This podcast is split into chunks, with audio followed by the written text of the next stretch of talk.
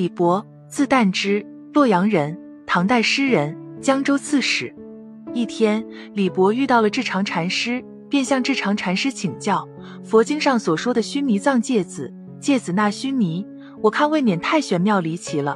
小小的芥子怎么能容纳那么大的一座须弥山呢？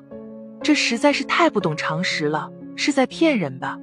佛经中说的芥子，芥为蔬菜，子如粟粒，佛家以芥子比喻极为微小。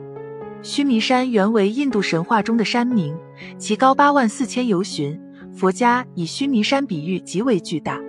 智常禅师听了李博的话后，轻轻一笑，转而问道：“人家说你读书破万卷。”是否真有这么回事呢？当然了，我读书岂止破万卷啊！李博显出一副得意洋洋的样子。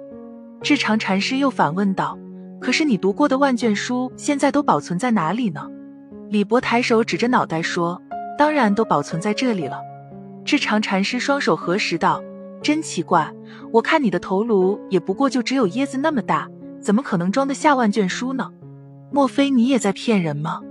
这个李博刺史听了老禅师的话之后，立即幡然大悟，豁然开朗。禅师所说的芥子本是一味中草药，都知道中草药是我们老祖宗传下来的智慧瑰宝，每一种中草药都有自己独特的功效与作用。芥子是一味具有化痰止咳作用的中草药，和其他药材搭配效果会更好。在中医认为，芥子味辛，性温，入肺经，有温肺祛痰、通络止痛之功。本品心散温通，气锐走散，能通经络而利气机，豁寒痰而散结肿，对痰壅咳喘、肢体麻木、阴居留住等卓有效验。虽说芥子有很好的药用价值，但是如果属于心温走散、耗气伤阴、久咳肺虚及阴虚火旺者忌用；如果处于消化道溃疡、出血者及皮肤过敏者忌用，用量不宜过大。那么关于芥子优点这么多。那么肯定少不了再继续将芥子的优点发挥到极致。下面再介绍几道关于芥子的美食：清炒芥菜，芥菜调味品各适量。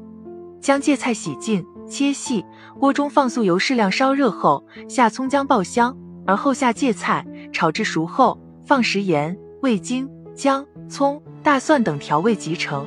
每日一至二剂，可宣肺豁痰，适用于风寒感冒、咳嗽痰多。胸膈满闷等，榨菜肉丝汤，榨菜、西红柿、猪瘦肉调味品各适量。将榨菜、西红柿洗净切细，猪瘦肉洗净切丝，勾芡。锅中放清水适量烧沸后，下榨菜、瘦肉、西红柿、葱姜等调味品，煮熟即成。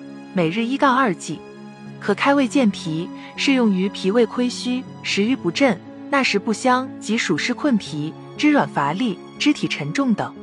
芥菜粥：芥菜叶、大米各一百克，将芥菜叶洗净切细备用。大米淘净，放入锅中，加清水适量煮粥。待煮至粥熟时，放入芥菜叶等，再煮一二沸服食。每日一剂，连续二至三天，可宣肺豁痰、温中健胃、散寒解表，适用于外感风寒、咳嗽痰稀、头身疼痛、胸膈满闷、胃脘冷痛。恶心、呕吐、恶逆、振作等。